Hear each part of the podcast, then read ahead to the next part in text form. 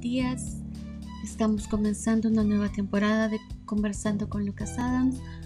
Eh, tengo que agradecer a mis nuevos escuchas de Bolivia. Tengo nuevas personas de Argentina, México, El Salvador, Alemania y Estados Unidos.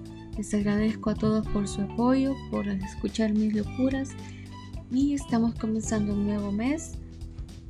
Este mes en particular tiene cierta importancia porque no solo recordamos a aquellos que ya nos precedieron en esta vida, sino que también es un mes dedicado a los pacientes con epilepsia. Entonces vamos a hablar un poquito de la historia de la epilepsia, pero vamos a dedicar también unos minutos a hablar sobre eh, nuestros familiares que ya no están con nosotros. La verdad es que es un tiempo de reflexionar en la vida de estas personas, en las enseñanzas que nos han dejado y en cómo poder vivir eh, de tal manera que lleguemos a un punto en nuestra vida en que, así como el poema de Amado Nervo, podemos decir, vida nada me debes, vida estamos en paz. Recuerden que la forma en la que vivamos acá va a definir muchas cosas, va a depender, claro, de la creencia de cada persona.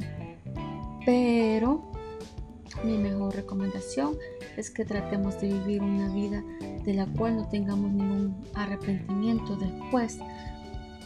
Claro que esto es bien personal. Eh, yo no les voy a decir cómo tienen que vivir pero sí les voy a decir que, como decía mi santa señora abuela, que cada quien viva su vida mientras a mí no me joda suficiente. Entonces, traté de no joder al otro, porque cada quien está lidiando con sus propias batallas, tiene sus propios problemas.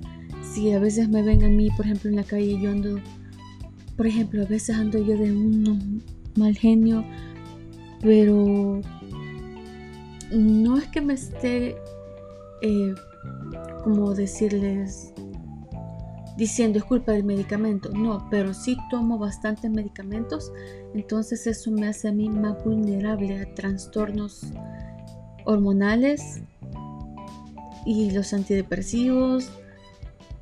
Y ya de por sí todas las cosas que yo estoy pasando ya hacen que yo sea mucho más susceptible a todo esto. Pero no es excusa de todos modos.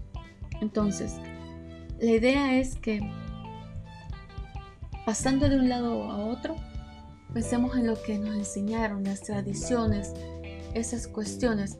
Usualmente aquí en el país, y imagino que en todos los países de Latinoamérica, es bonito ir a enflorar y dedicarle unos momentos a, nuestros abuelos, tíos o padres o madres eh, lastimosamente con esta cuestión del COVID, pues está complicado que vayamos y les dejemos ramos de flores.